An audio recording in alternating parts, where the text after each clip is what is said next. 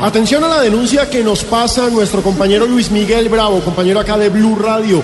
Resulta que en Argentina, en las puertas del Monumental, a los, a los hinchas colombianos los obligaron a quitarse y a botar sus camisetas antes de entrar al estadio.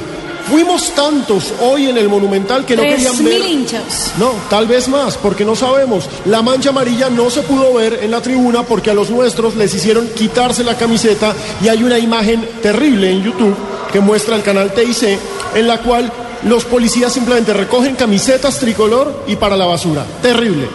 Qué barbaridad. Eso es lo que me saca a mí la piedra del sol argentino, hermano.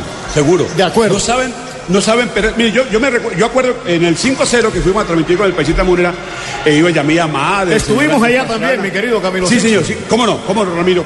Nos pegaron una escupidera tenaz. Nos echaron orines y toda esa carreta. ¿Y te acuerdas el corito los 90 minutos?